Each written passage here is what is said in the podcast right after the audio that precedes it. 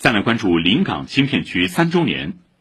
打造更具国际市场影响力和竞争力的特殊经济功能区，是上海自贸区临港新片区设立之初就被赋予的使命。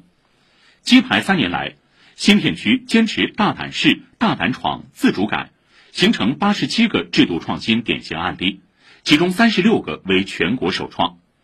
昨天，临港新片区举行制度创新表彰大会。回顾三年来制度创新成果，展望下一步突破攻坚方向。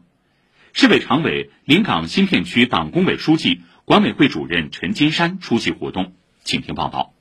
全球最大的 LNG 动力集装箱轮达菲西米号今年三月在洋山港二期码头加注完成超七千立方米保税液化天然气清洁燃料。这是我国首单保税 LNG 船到船加注业务，填补了国内制度空白，也让洋山港成为继新加坡港、鹿特丹港之后，全球第三个拥有 LNG 加注能力的港口。上港集团生产业务部副总经理周勇说，截至目前，他们已累计完成超十次 LNG 加注作业，实现了常态化运营。我们将船舶划成了危险区域、限制区域、警戒区域等等不同的区域，采取不同的作业方法，来保证这个船既能加注又能同步作业，保证这个船的船期。另一项从无到有的制度创新，外资办轮公司国际航行船舶沿海捎带业务也正在洋山特殊综保区内稳步推进。临港新片区管委会特殊综保处处长林义松说：“随着今年五月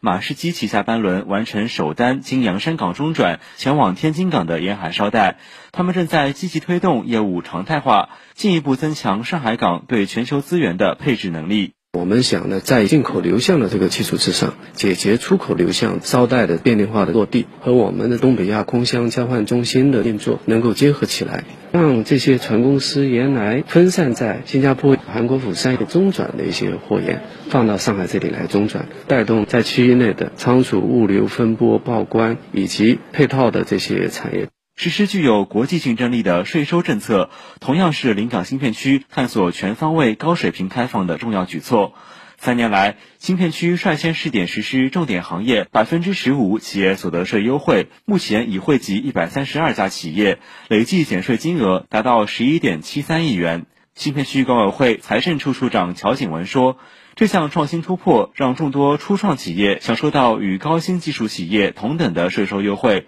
为企业在新片区的发展积蓄动能。假如说刚成立的企业，他认定高新企业很难，但是临港新片出台这个政策呢，只要符合集成电路、人工智能、生物医药、航空航天的产业目录里面的，就可享受百分之十五企业所得税的优惠政策，等于说帮企业提前享受这个政策的红利，让企业更多的资金投入到研发生产当中。填空白，探新路。三年来，在临港新片区这片国家战略的试验田，首单首笔不断涌现。今年三月，新片区第一部综合性地方性法规《临港新片区条例》出台，既是对已有创新成果的固化，也为下一步突破指明方向。新片区管委会发改处处长吴群芬说：“接下来，他们还将围绕市场主体的需求开展探索，不断培育特殊经济功能，让制度创新成为新片区发展的最大红利。我们接下来希望能够通过普通新区法规，也来解决氢能领域智能网联汽车的产业发展利用监管的一个法律空白。国家整个层面明确了这个方向的，别的地方还没做的事情。”我们认为新片区有这样的责任去承担起这样的使命，能够提供一个实践的探索经验。以上由记者赵华辉报道。